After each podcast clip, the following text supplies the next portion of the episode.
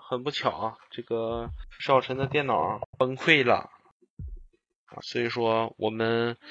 刚刚聊那期是，就是我们归结于上期啊，然后下一期呢就很短很短，因为我们这边的这个剪切软剪切软件是不太不太好用的，所以说我就不剪了，就直接上传下一段啊就行了。言简意就还在吗？嗯，啊，对对对，啊，就我刚刚说就是该什么东西东西，因为我分东西比较细啊，所以说大家买东西的时候一定适可而止啊，一定要量力而为。或者说，就就我是知道很多有人收藏一些什么鞋子啊，或者是衣服啊，或东西，还是量力而行。在你尽可有可能或者能消费起的情况下，来去购买它。嗯，然后这个就过节了嘛，哈，要过节了，我们就还是祝大家这个节日里面呢平平安安的，然后快快乐乐的。嗯，不要出什么问题。如果说十一想出去玩的玩一些的话，那就 去玩一些吧。放七天假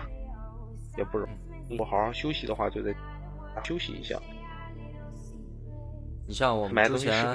对你像我们之前不是录了一个五一的专题的一个节目嘛？我们十一也可以聊一聊，我们具体都去了哪些地方，玩了哪些东西，到底这个十一过得怎么样？然后还有这个在近期我们中秋节，应该是在中秋节前后吧，我们拉着这个金老师一块儿过来再录一期，然后也是之前那个金老师来了，确实是反响非常好，然后也是这么一直以来一直持续有人听。我我这么说啊，就是因为我身边的这些朋友也在听我们的电台嘛，然后他给嗯就是我身边朋友给我的反馈是，其他的节目可能听起来怎么说呢？可能如果要聊这种专门的话题的话，可能相对于比较的，他们他们就是觉得有点枯燥吧。可能要聊一个话题的话，可能比较枯燥，还是喜欢这种可能闲聊式啊，或者是这种脱口秀的这种形式。然后那期金老师的他们是从头到尾整个就听完了，其他的节目呢可能听一点儿，然后自己去干点什么，然后再过来再听一听。啊、我觉得金老师可能对这个节目还是有一点点贡献的，是不是？对于这个感情，导师啊，收听量收听量是非常高的，嗯我们也很很很意外啊，这是真是有一些意外，没想到大家会那么喜欢他的，他和我们就聊天的这种感觉，然后特别喜欢，那么喜欢他他是这个情感导师啊，情感导师，人生人生赢家啊啊，他能这分几点都享的东西占上了很有意思之后啊，就他的那个分享的点可能会非常不一样，非常的说非常的跟我们俩是不太一样，因为他有孩子，然后他会想的比较多一些。他算是他虽然年龄不大，但是他的思想已经比我们成熟了很多。他要为家庭去去努力一些事情。我们的话，容易单着嘛，先为女朋他友啊，你想他这个涉猎过的片儿，你知道吗？就是跟我们我们跟他比起来，那简直了，嗯，对对，对他那个真是小巫见大巫啊，太太可怕了，真的。一个小巫见大巫的感觉啊。所以完了可以拉着金老师一块儿来但是我们跟他沟通一下，然后时间来跟我们聊一下。可能是最近就是他媳妇儿从娘家回来了，所以说可能不方便，但是我们尽量吧，尽量尽量的跟他去沟通一下，让他来，因为真的非常。他那期节目是真的非常好，嗯，我大家都听了我觉那么得也挺有意思。对，大家都那么喜欢，所以说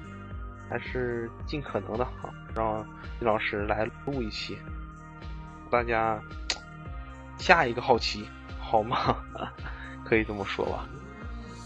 对，完了我还可以去嗯问一下我之前呃，就是一块去参加我们那九朵朵对啊，对九朵朵那个女生，然后问一下她有没有时间，看可不可以也来一起。对，九朵朵这也很关键啊，我们的唯一的一个女性嘉宾啊，而且是非常聊得聊得来的女性嘉宾。对他，他是因为设备的关系，不是说他不想来，是因为是要对了，说他设备需要。他已经购买了一个一个什么声卡啊，他已经买完了。OK，啊，就证明决心是在的。我又一遍重又一次重复，我们是真的想做好这个电台，真的希望和大家成为很好的朋友啊。所以说大家不要吝啬你们的推荐。吝不要吝啬你们的转发，转起来，啊推荐给你们身边的朋友。感觉有意思呢，就多听听；感觉没意思，上网跟我们互骂一下啊！这是非常欢迎互动的，任何互动都可。嗯，还其实我们还很希望，就是听众能够听到我们节目的同时呢，给我们提一些建议或意见，我们都会，如果好的话，我们都会采纳；不好的话，我们就会视而不见反驳你。然后再采纳啊，也有可能啊。任何事情在我们这都是有可能。很简单的一个讲法，很简单的一个事情，我们只是想持续的做好它，不会放弃信念啊。今天我在呃翻微博的时候，就是翻我早期的微博的时候，然后看见了我以前转发了一个，就是。一条微博，然后非常牛逼的打上了两个字“信念”，然后我当时就感觉哇，好屌！我怎么以前这么有想法呢？就在那个时那个时候，在看转发的那条微博的时候，就打出了两个“信念”两个字，就两个字转发的这，感觉哦，感觉好，沉浸在这两个字里面啊，非常不错。所以说，还是说希望大家支持啊，也没有什么过多的感谢啊。就下一期再见吧，拜拜。